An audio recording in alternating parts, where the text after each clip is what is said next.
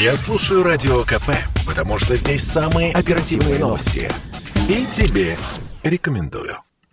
16 января, Подмосковье, бетонная кольцевая дорога. Автомобиль грабителей инсценирует ДТП и сталкивается с «Лексусом» вдовы Александра Градского Марины Каташенко. Затем трое мужчин в масках, судя по акценту не русские, садятся в ее машину и под дулом пистолета принуждают женщину ехать в принадлежащий ей загородный дом. Там грабители требуют передать им спрятанные 100 миллионов рублей. После чего приказывают Каташенко вывести их за территорию охраняемого поселка и высадить на Киевском шоссе в районе Апрелевки, где их уже ожидает ожидает белый Мерседес. Такова версия потерпевшей, и к ней есть вопросы. Тем не менее, Мерседес действительно был. Его зафиксировали установленные на шоссе камеры. Через номер машины оперативники вышли на личность владельца 27-летнего Умеда Жаборова из Таджикистана. А в этот вторник Жаборова задержали на входе в московское метро, рассказывает корреспондент газеты «Комсомольская правда» Александр Рогоза.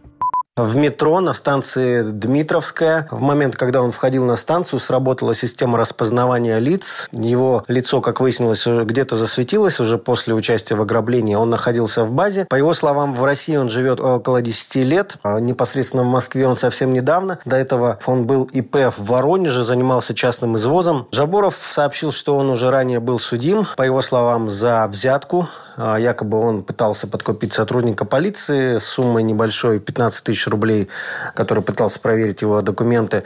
А, тем не менее, он получил за это реальный срок, отсидел в колонии около одного года.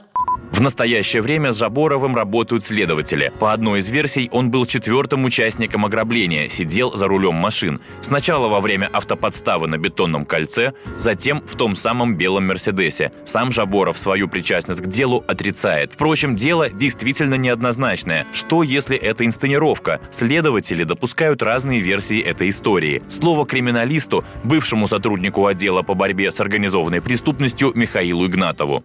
Я не думаю, что это какие-то родственные дела, потому что те родственники, которые были там от первого брака, два, там дети, которые взрослые, они же и не знали, э, конкретно о маршруте движения вот этой Марины, э, о ее планах каких-то ближайших, о том, э, что она забрала, куда она дела, понимаете, что там из сейфа было. Она выгребла оттуда, то есть все полностью забрала э, все денежные средства. Не могли знать они ее все вот этих планов именно на этот день. Я не думаю, что это какие-то родственные дела. Возможно, это было реальное разбойное нападение. Кто-то там был у нее наводчик, который навел. А сейчас, знаете, за 100 миллионов рублей сейчас, ну, как бы желающих много найдется ограбить беззащитную женщину, которая не даст отпора. Второй вариант, что это было выгодно ей утаить э, какую-то сумму от э, наследственной массы или просто сказать, что она похищена в результате разбойного нападения. Опять же, это время покажет.